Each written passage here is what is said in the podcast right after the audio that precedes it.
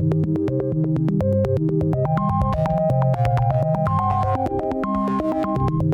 onda, bandita? ¿Cómo están? Bienvenidos al Shuffle, un podcast del Tadaima, donde platicamos sobre películas y series, en general, no solamente de anime. Yo soy Kika y en esta ocasión vamos a platicar de Top Gun Maverick y por qué vale la pena hablar de esta película.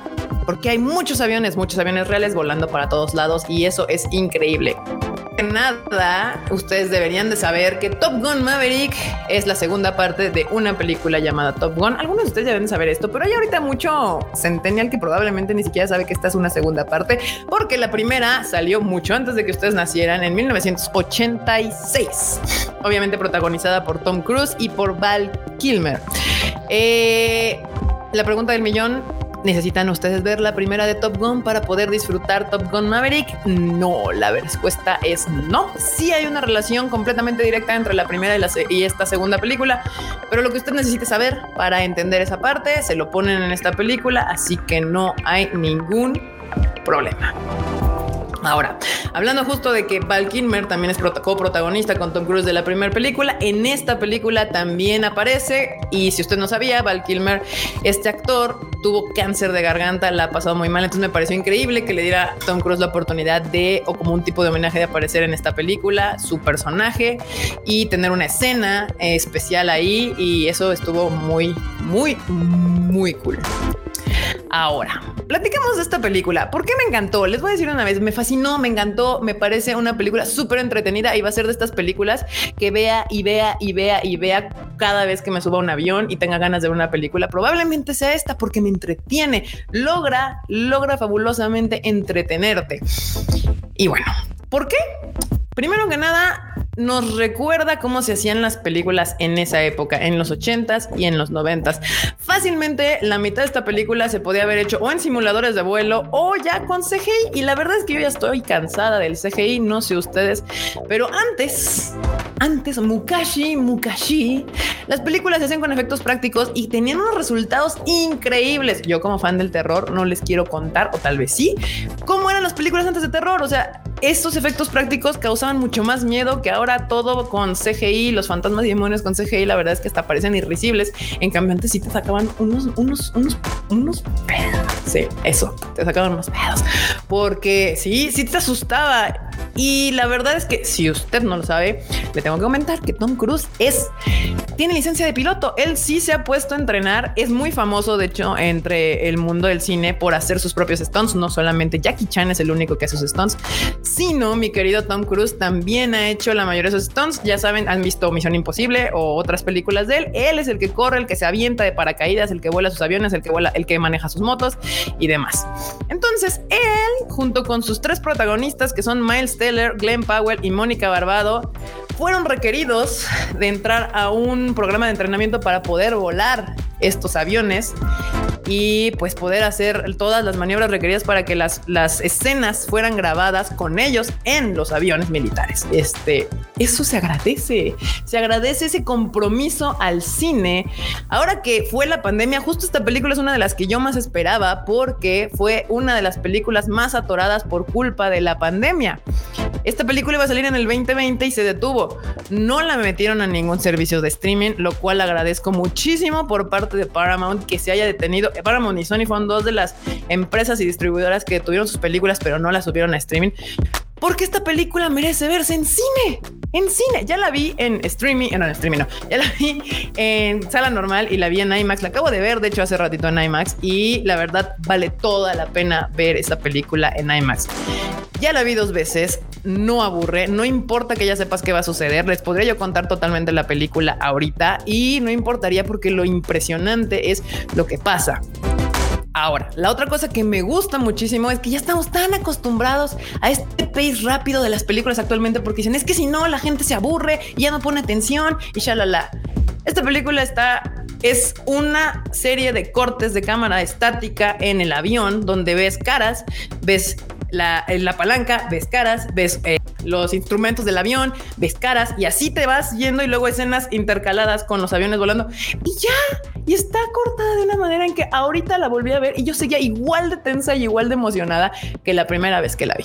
Acaba de salir justamente el tráiler de Misión Imposible de Tom Cruise y también se ve impresionante. Agradezco, hay que acotar. Tom Cruise tiene muchas cosas que son cuestionables, pero particularmente su amor por el cine nos ha quedado claro que no es cuestionable su manera de hacer las cosas. Él fue el primero que dijo esto se tiene que hacer así y lo vamos a hacer con aviones de verdad, nada de pinches CGI y vale cada centavo, cada segundo que vayas a ir a ver se las recomiendo mucho.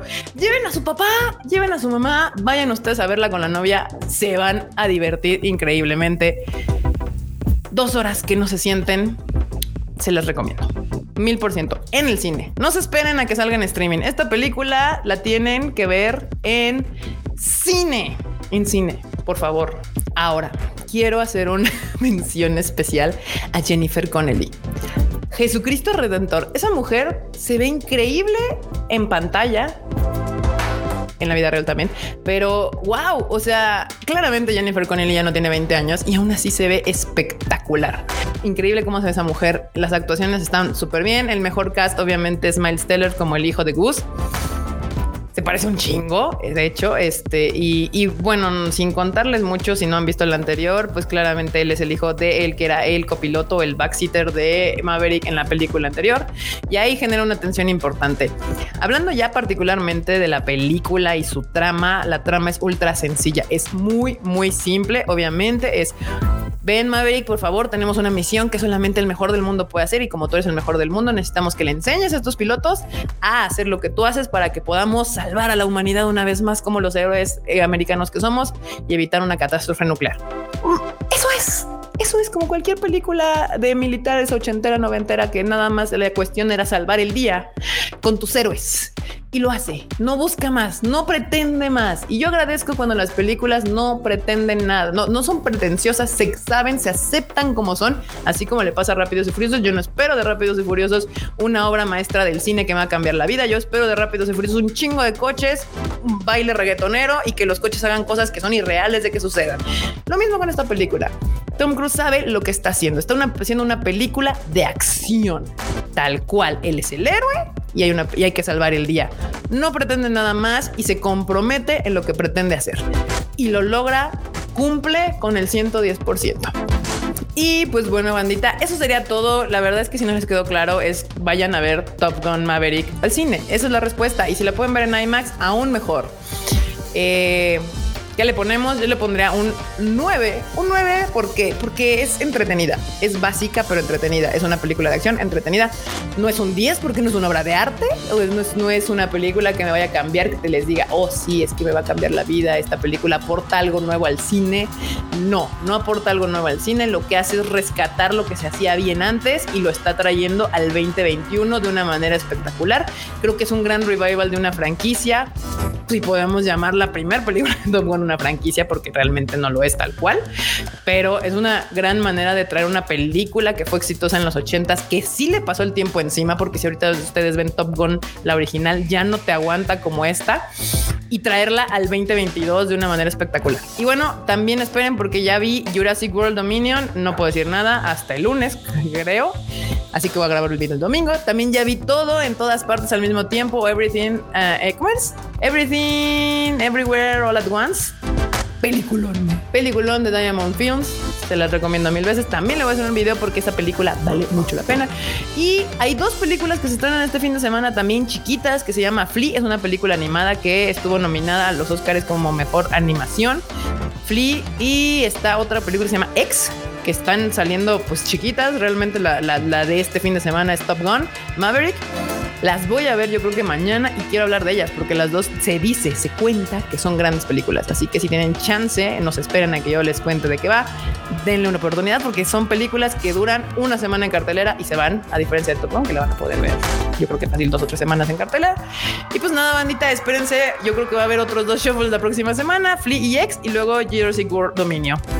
Esto fue todo. Yo soy Kika. No se olviden, nos pueden seguir en las redes sociales como Kika MX, al Tadaima como Tadaima MX y suscríbanse al canal si les gusta porque vienen más videos tanto de cosas de películas, series y anime. Bye.